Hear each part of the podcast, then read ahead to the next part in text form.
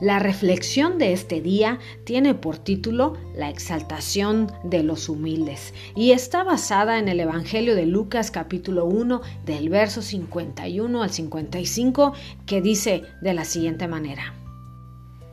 Ha hecho proezas con su brazo, ha esparcido a los soberbios en el pensamiento de sus corazones, ha quitado a los poderosos de sus tronos y ha exaltado a los humildes.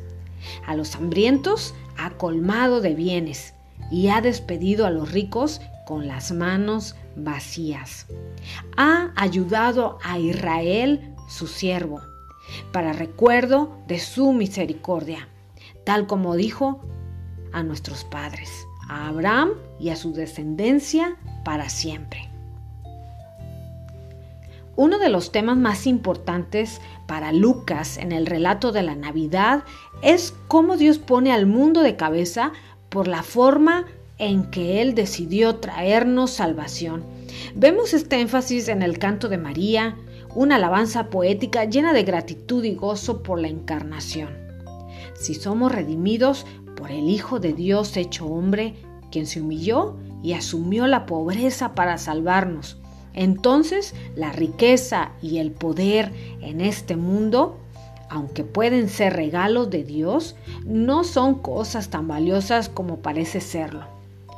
Quienes en su orgullo idolatran el estatus y los bienes, aquellos que se sienten superiores por poseer tales cosas que no pueden salvar, son humillados por el Evangelio y mostrados tan débiles como realmente son.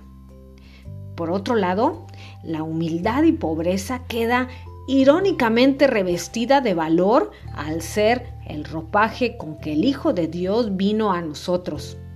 El contexto en donde Él muestra más su gloria y también testifica de la atención de Dios hacia los pobres y los débiles.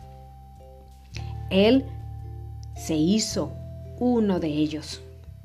Así que el Evangelio confronta a los soberbios, quienes en realidad son pobres, pues no pueden salvarse a sí mismos, mientras al mismo tiempo exalta a los humildes y a los pobres, que pertenecen por gracia al pueblo de Dios. En otras palabras, que Dios decidiera encarnarse y nacer como el bebé de una virgen pobre en una ciudad sin importancia, cumpliendo sus promesas a una nación pequeña y conquistada y sin influencia global, revoluciona nuestra visión de la realidad. Nos muestra cómo nuestra era actual, donde reina el orgullo humano y su superficialidad, empieza a desvanecerse ante el sistema de valores del reino de Dios. Un reino en donde no son bienaventurados los que se creen poderosos, autosuficientes y ricos, sino los que se reconocen pobres, los hambrientos, los que lloran y los que son perseguidos por causa del Evangelio. Si creemos en el Salvador, que se humilló para hacernos bienaventurados conforme a sus promesas, lo que reflexionamos aquí debe reflejarse en cómo vemos la vida en este mundo. Medita en la siguiente pregunta. ¿Cómo serían nuestras vidas si dejamos que el significado de la Navidad invierta la forma en que entendemos la riqueza y la pobreza, el poder y la debilidad, la grandeza y la pequeñez, el orgullo y la humildad. Recuerda, Jesús es la razón.